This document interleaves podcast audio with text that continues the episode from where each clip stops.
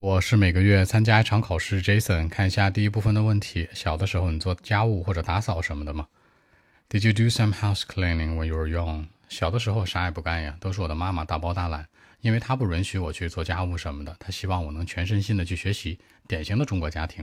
那小的时候我很懂事儿，我也尝试帮她干点活，但她更希望我能学习，所以说呢是这样的一个情况。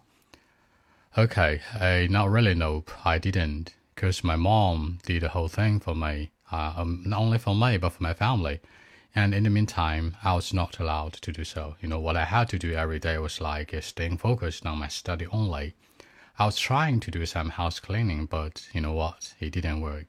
My mom would persuade me to pay attention to my study only. So that's it. 那我老妈大包大揽，My mom did the whole thing. 那我不允许，我不被允许去做家务。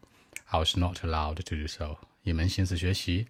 Stay focused on my study only，那集中注意力。Pay attention to，更多文本问题，微信 b 一七六九三九一零七。